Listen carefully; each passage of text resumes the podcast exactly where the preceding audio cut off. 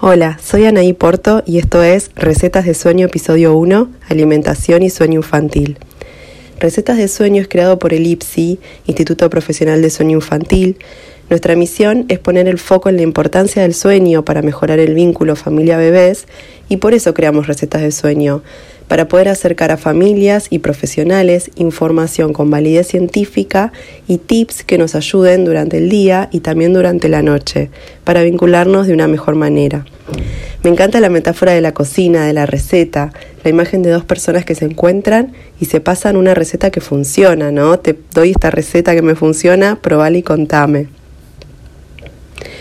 Y nos pareció importante iniciar este ciclo con la alimentación, porque Voy a citar a un autor, Donald Winnicott, él fue un pediatra inglés y los que hacen o los que ya hicieron la certificación en sueño infantil ya me habrán escuchado hablar de él. Acá tengo un libro suyo que se llama Los bebés y sus madres. Este libro es muy del siglo pasado, es de 1987 y voy a leer una frase que dice, la vida de vigilia del bebé en un comienzo tiene que ver con la alimentación. Él habla de la riqueza de la experiencia alimentaria del bebé. No es solo el alimento, se juega el vínculo también ahí. Para poder hablar de alimentación y sueño tenemos dos invitadas. En esta primera parte vamos a hablar de lactancia y sueño y nos va a acompañar Celeste Sarmiento. Celeste es de Córdoba, Argentina. Ella es profe de educación física, asesora en lactancia y consultora de sueño certificada por el IPSI. Brinda asesorías a familias en lactancia y sueño. La pueden seguir en Instagram como arroba mamá.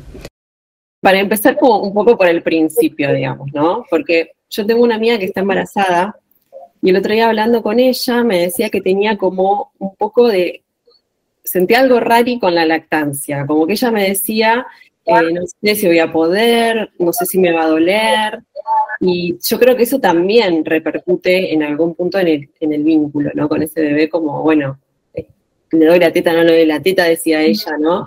Y yo lo que te quería preguntar a vos es, ¿siempre es dificultoso el inicio, los primeros tiempos de la lactancia? De por sí, el inicio de la lactancia puede llegar a ser dificultoso, pero volvemos a esto, desde de basarnos desde la seguridad como mamá. Obviamente, como mamá primariza, porque yo lo fui, y lo estoy siendo y lo estoy atravesando, cuando mi panza iba creciendo y ya se iba acercando el momento del parto, tenía muchos miedos con respecto a la lactancia, como esto, esto va a salir, esto va a funcionar, o sea, me va a doler, no me va a doler, ¿cómo, cómo la pongo para darle la teta? O sea, tenía tantas preguntas en mi cabeza. ¿Qué pasa? Muchas veces esas preguntas, esos pensamientos nos abruman y al final terminamos tomando una decisión de, bueno, no lo voy a intentar, porque a lo mejor lo hago mal. Pero ahí es cuando eh, yo digo que tenemos que no darle importancia a ese pensamiento que vino y decir, no, sí, mejor me voy a informar, voy a buscar ayuda, em, voy a hacer un curso de preparto en donde me dé una charla sobre lactancia, en cómo me tengo que iniciar con esto. O sea, es desafiante. El, el inicio de la lactancia con un bebé recién nacido es desafiante. Pero lo importante es que no tiene que doler. ¿Por qué? Porque si la mamá aprende eh, el buen agarre, el buen acople que tiene que tener este bebé eh, hacia la teta y la mamá en una posición cómoda, eh, va a fluir. Pero sí tener en cuenta que si vos ya, como haciendo un checklist, yo estoy en una posición cómoda, mi, mi bebé abre bien la boca, por lo que yo veo, tengo un buen acople, pero me duele, yo siempre digo que ahí sí está bueno consultar para que evitas una grieta en el pezón, evitas una mastitis, por el hecho de que te duele, dejas de dar. Y en los primeros días es cuando más leche producís. Entonces es importante drenar. Em, por eso para mí el inicio de la lactancia puede llegar a ser dificultoso, pero yo le digo a esas mamás que están embarazadas o que están a punto de, serlo, eh, de tener ese bebé en brazos, es que es súper importante que puedan eh, tener una charla eh, informarse sobre la lactancia, sobre las diferentes posiciones que hay, eh, qué pasa si se me agrieta un pezón, cómo lo puedo tratar, qué crema me puedo poner, los tengo que dejar al aire, como todas esas dudas que, que van surgiendo, porque muchas veces previamente ya te preparas, pero una cosa es cuando ya lo tenés con vos al bebé y el hecho de ya tenerlo Y encima que ahora vienen tantas cosas, que la almohada de amamantar, que, no, que la silla mecedora para sentarte, darle... Hay un montón de cosas que no son necesarias comprarlas, que no son necesarias tenerlas. Para mí lo más importante es que esa mamá esté confiada en ella misma, en que sí lo va a lograr y que tenga información. Como decía, la, como decía José, aparte de la información, te derriba mitos, esos mitos que traes o esas cosas que te enseñaron tus abuelas o una tía o una vecina. Y hoy la información te da eso, de decir, no, no lo voy a hacer así como me están diciendo, lo voy a hacer a mi manera. Y también la, información te da poder de decisión, porque vos podés decir, sí quiero amamantar, pero también quiero que tome eh, de mamadera. O sea, me puedo extraer leche, la puedo poner una mamadera y puedo dejar que otra persona le dé a mi hijo eh, la leche, y es leche materna que vos te sacas. Entonces yo creo que es dificultoso, es desafiante el inicio de la lactancia, sí, pero si uno busca información, si uno se suma a alguna charla de lactancia, si vos te propones en saber algunas posiciones, o sobre todo viene el acople de tu bebé, eh, va a fluir y mucha paciencia para esa primera etapa, digamos. Sí, esto de la consulta, ¿no? Como que uno dice, no, es como algo como voy a consultar, pero por ahí haces una consulta con una pueri y ya está, te ayuda, pero aparte van a tu casa a veces cuando son muy chiquitos. Y otra pregunta, una vez que nace el bebé, ¿es cierto que la leche va cambiando a lo largo del día de acuerdo a lo que necesita el bebé, como que hay hormonas específicas y eso influye en el sueño también? ¿Cómo es eso? Sí, sí la primera bajada de leche se le llama calostro, que nosotros le decimos líquido oro, es como la vacuna, por así decirlo. En ese momento creo que en esa semana que es todo calostro, mucho no va variando eh, el, espesor o el color. Es calostro, es lo que necesita tu bebé, es lo más sano que hay. Y para mí es súper importante que el bebé lo tenga, ya sea prendido directamente de la mamá, que la mamá se extraiga con un sacaleche y que lo ponga en una mamadera y poder darle ese calostro. A medida que van pasando, la lactancia, la leche materna, sí pasa por diferentes etapas. Después del parto, como a los, como a los dos o cinco semanas, más o menos entre esa semana, se le llama leche de transición, que ahí vas a ver que de amarillo pasó a ser un poquito más como gris, blanquita. Y luego de eso, a partir de la semana 5 más o menos en adelante, em, ya la leche pasa a ser leche madura. Y em, en el día, cuando ya esa leche es madura, en el día sí cambia eh, las hormonas, digamos, lo que vos le vas brindando a tu bebé, porque se adapta a las necesidades de tu bebé durante el día.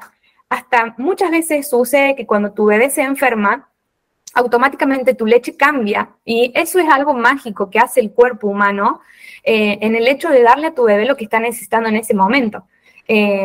Eh, por ejemplo, a la noche es cuando más cambia la leche. ¿En qué sentido? Porque se libera una hormona que es la prolactina y además de liberarse esa hormona que es la prolactina, también se libera a través de la leche materna una hormona que se llama melatonina, que se la conoce como la hormona del sueño.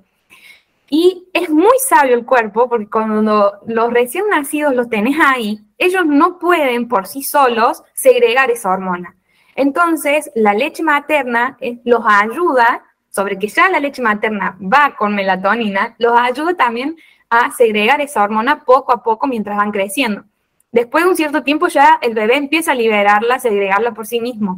Pero en ese momento de la noche es cuando ese momento en donde vos te, te, te sentás a amamantar a tu bebé, la leche cambia en ese sentido. ¿En qué sentido? Eh, se libera esta hormona y ayuda a que el bebé se relaje, a que se duerma, eh, no digo más rápido, pero sí se relaja y sí se puede dormir. Eh, es el famoso se duerme en la teta, sí, literal, se duerme en la teta porque está súper relajado. Y también tiene beneficios para la mamá porque esa hormona empieza a segregar en vos y entonces también te induce al sueño y, al momento de, dormir, digamos. Como les comentaba antes, la lactancia materna tiene nutrientes esenciales para ese bebé y esto va a ayudar al inicio, digamos, va a ayudar muchísimo a regular el sueño de tu bebé. Es, muy fácil que un recién nacido se quede dormido en la teta, como ya les decía, por esta razón que liberamos la melatonina. Y también lo anoté porque es muy difícil el nombre. Tenemos un, un, un aminoácido, por así decirlo, que se llama tritófano. Y esto también ayuda al sueño. Y todo esto lo contiene la leche materna. O sea, la leche materna tiene muchísimos beneficios para tu bebé y ayuda a esto del sueño. Eh, más allá de los nutrientes, también es importante poder establecer una rutina con ese recién nacido, en donde vos decís, mm, ¿es a libre demanda? Sí, es a libre demanda, realmente es a libre demanda, pero también está bueno saber y tener como horarios más o menos en donde vos sabes que tu bebé está 100% despierto para poder alimentarlo. Porque pasa mucho que los recién nacidos se quedan dormidos, porque les cansa succionar, porque los relaja un montón. Entonces, si vos te querés asegurar una buena alimentación durante el día, está bueno tener estos, estos horarios o conocer a tu bebé cuando realmente está muy despierto, en donde vos sabes que lo vas a aprender y va a ser una muy buena toma. Entonces, esto también va a, favorecer tanto al sueño diurno como también al sueño nocturno, porque ya estás como eh, alimentándolo bien durante el día, estás llenándolo entonces, a la noche es probable que ese bebé solamente se despierte realmente cuando tenga la necesidad de hambre. Eh, pasa que muchas veces duermen mucho de día, no comen casi nada durante el día y todo eso después te lo piden a la noche. Entonces es importante poder tener bien establecido esto de que es importante que durante el día este bebé se alimente bien. Yo lo voy a alimentar en los momentos que yo observo que me da señales de hambre, que me muestra que está súper despierto, entonces yo me aseguro de una buena toma y esto es importante, sí es a libre demanda, vuelvo a decirlo, pero sí está bueno tener establecidos algunos horarios y, establecer esta rutina que le va indicando a tu bebé la diferencia entre el día y la noche. Está buenísimo esto que decís, ¿no? Porque al principio es, eh, bueno, es todo un caos y decís, ¿qué, ¿qué, hago? Que tiene hambre, no tiene hambre, está tomando, no está tomando, no es todo un caos. Pero está bueno esto que vos decís de que, bueno, puede haber un mínimo orden en este caos, que obviamente va a ser un caos porque es así, ¿no? Es así, esa libre demanda. Pero está bueno esto de ponerle eh, como atención a esto de que esté bien alimentado durante el día también. Sí. Sumo, sumo algo de sueño los bebés hasta los cuatro meses tienen ritmo ultradiano, ellos no tienen ritmo circadiano. El ritmo circadiano es el ritmo que tenemos los adultos, que es un periodo de 24 horas donde de noche dormimos. Hasta los cuatro meses los bebés todavía no tienen este ritmo circadiano, tienen el ultradiano, que lo que hace es cada 3-4 horas se reinician todas sus funciones biológicas. Entonces, eh, es duro también, ¿no? Porque si, si duerme tres horas ya es un montón. Entonces está bueno ir ayudándolo a, justamente a, encontrar este ritmo y, a llevarlo más a un ritmo circadiano también, ¿no? Como con estos ritmos y rutinas. Bueno, y con respecto a la lactancia, algún tip que haya, esto que decís es espectacular también, ¿no? Que, bueno, que la lo que contiene la leche materna hace que el bebé esté preparado para dormir en la noche, ¿no? Sí. ¿Y hay algún otro tip o algo que, nos sí. Sí, sí. Algo que em, a mí me hubiese gustado saberlo desde antes es esto de separar el comer del dormir. Em, porque lo que sucede es que, como te digo, el recién nacido se queda dormido en la teta. Decía esto, no digo que, está mal, para mí está espectacular. Yo disfrutaba cuando Ana se me dormía en la teta, era maravilloso, espectacular. Pero cuando van creciendo, eso deja de funcionar. Entonces, es importante poder desde pequeños, desde recién nacidos, de vez en cuando mm, tener esto en cuenta, como separo el comer de dormir, listo, comió, y en el medio de esa, de terminó de comer, le cambio el pañal, le pongo otro body, o le hago que haga tu me time, que es boca abajo, un ratito, lo hablo, le canto una canción, y después intento que se duerma de otra forma, ya sea en brazos, apoyado en la cuna, con o simplemente ahí teniéndolos con vos, contacto piel a piel. A mí me hubiese encantado poder implementar esto en Ana desde muy chica, para que después no tenga esta confusión de y asociación de comer para dormir. Ah, necesito succionar para dormir. No.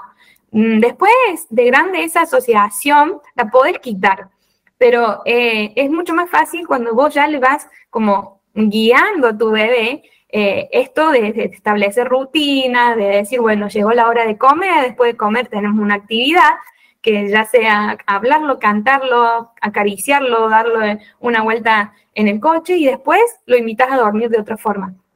Ese es el tips que a mí me hubiese gustado que me lo den y yo se los quiero dar a ustedes porque a mí me, me parece que es importante esto. Además, ¿qué también pasa? Que te aseguras que tu bebé hace una buena toma, come bien durante el día y sabes que después a la noche no, no, no va a pasar necesidad de hambre, no sé si se entiende. Entonces yo en el día lo mantengo bien alimentado y también esto, despierto a la hora de comer y a la hora de dormir le hago la diferencia. Ya comiste, ahora vamos a dormir. De otra forma. Los recién nacidos para mí son muy inteligentes, son muy em, sensibles, ellos perciben todo y entonces somos nosotros, nosotras, las mamás, la familia, quienes marcamos esta rutina en ellos y ayudarlos a diferenciar el día de la noche, el separar el comer del dormir, disfrutar, disfrutar que tu bebé se duerma en la teta, pero cuando vos ya sientas que es momento de hacer esta diferencia, podés comenzar tranquilamente con esto, ¿no? Como que coma una actividad en el medio y luego lo hago dormir de otra forma. Tengo una pregunta. Porque vos decías que, por ejemplo, lo que vos viviste con tu hija, ¿no? Esto de, que se, tenía como muy asociado el, el comer del dormir. ¿Cómo, ¿Cómo hiciste después para desasociarlo? ¿Qué hiciste? Bien. Primero explicarle, porque eh, los bebés entienden. Si vos le anticipás y le decís, yo le decía, Ani, ahora vamos a tomar la teta, pero no te vas a dormir en la teta, mamá te va a dormir de otra forma y yo voy a estar acá para vos. No es que la dejaba en la cuna y me iba, no, no, no. Eh, ¿Por qué? Porque ese contacto, ella lo seguía necesitando. Está bien, yo no, yo no quería que se duerma en la teta porque ya me estaba haciendo incómoda a mí. Ya empiezan a, a surgir cosas y vos tomas la decisión desde tu seguridad. Entonces yo lo tomé le dije, tomé la decisión y dije, Ani, vamos a separar esto. Entonces yo le fui anticipando con tiempo que ella ya no se iba a dormir en la teta. Y lo que me resultó mucho es establecer una rutina de siesta o una rutina nocturna. Porque en la rutina hay pasos a seguir y tu bebé es predecible, tu bebé sabe lo que va a seguir después. En cambio, a mí me pasaba que yo la traía a la pieza, la ponía en la teta, se dormía y chao. Eso era, o sea, ella estaba a lo mejor, más bien jugando, yo veía que más o menos se acercaba a la hora de dormir, venía, le daba la teta y la hacía dormir. No, y después eso lo fui cambiando con qué? Con rutinas, con pasos que a ella le, le anticipen lo que se iba a venir. Entonces, si yo sé que ella estaba en la alfombra jugando, me acercaba y le decía, Ani, es hora de ir a dormir la siesta, vamos a guardar los juguetes. Entonces apagaba la luz para que quedara todo clarito.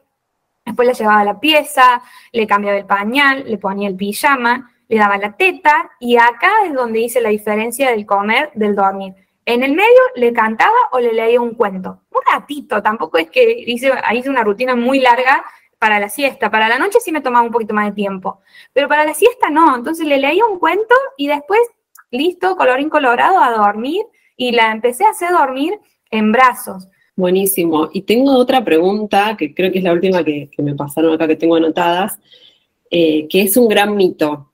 No sé, ahora vos me, vos me dirás. ¿Es cierto que para que los bebés duerman bien hay que destetar? No, eso sí que es un gran mito.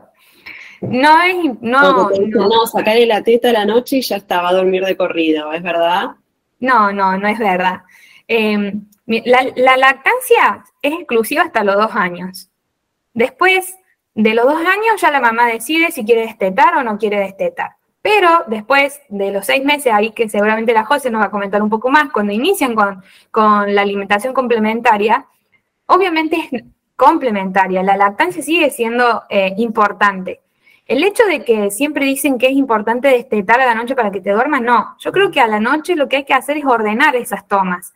Y esto, voy de nuevo, separar el, el comer del dormir. Es importante vos tenés que pensar y decir, ¿cómo se está durmiendo mi bebé? O sea, ¿cómo está iniciando su sueño? Si el sueño de mi bebé está iniciando dormido en la teta, a lo mejor después pasa una hora, dos horas, no se despierta por hambre. Se despierta, ¿por qué? Con la necesidad de esa succión para conectar el otro ciclo de sueño. Entonces, muchas veces las mamás tenemos ese miedo de que se quedó con hambre, de que se despierta por la teta, y son muchos los factores que puede pasar que a la noche tu bebé se despierte. Puede ser sobre cansancio, puede ser una molestia, eh, puede ser que estés en un diente, o, simplemente esto, la asociación que necesita él para volver a, dormir, como conectar este ciclo de sueño. Para mí no es, eh, es un gran mito esto de que si destetamos, a la noche duermen, porque a lo mejor vos detetas, así abruptamente le sacas la teta y él se va a seguir despertando. Entonces hay que evaluar el caso específico de este bebé, porque todos los bebés son únicos, entonces vos tenés que evaluar y decir, es verdad, a lo mejor a la hora que lo llevo a dormir eh, llega muy cansado, entonces por eso el ratito se despierta, o simplemente necesita un poco más de contacto físico, o, le está molestando algo, a lo mejor se hizo caca, a lo mejor tiene mucho pis. Es como eh, analizar la situación y ver cuáles son los factores que pueden estar influenciando esto de que mi bebé se despierta mucho de noche. La teta no es el problema. La teta puede seguir estando, como te digo, en un bebé recién nacido o, de, los, desde que nace hasta los cuatro meses, vos lo seguís alimentando en la noche y más todavía. Pero sí está bueno ordenar las tomas nocturnas. Vos sabés que hay tomas que si se despertó a las cuatro es porque realmente tiene hambre, entonces lo alimentás. Pero si se despertó antes de las cuatro, mm, a lo mejor no es por hambre, a lo mejor es por esto, eh, una molestia, como decía, o simplemente esta necesidad que él tiene de succionar para conectar el ciclo de sueño. Entonces, el mito de destetar a la noche para que te duerma es mentira. Primero hay que analizar bien todos los factores que están influenciando para que se despierte tanto, pero en el recién nacido sí es habitual que se despierte cada tres horas porque necesita comer. Pero pasando ya... depende de los meses del bebé. Depende de los meses, claro, pero ya pasando esa edad, ya hay, hay cosas que se pueden ir observando y viendo qué es lo que está como influenciando para que mi bebé no pueda lograr un sueño consistente. Esto fue Recetas de Sueño, episodio 1, Alimentación y Sueño, parte 1, Lactancia. Seguimos en la parte 2 con la alimentación complementaria. Te recuerdo que nos podés seguir en arroba instituto.ipsi.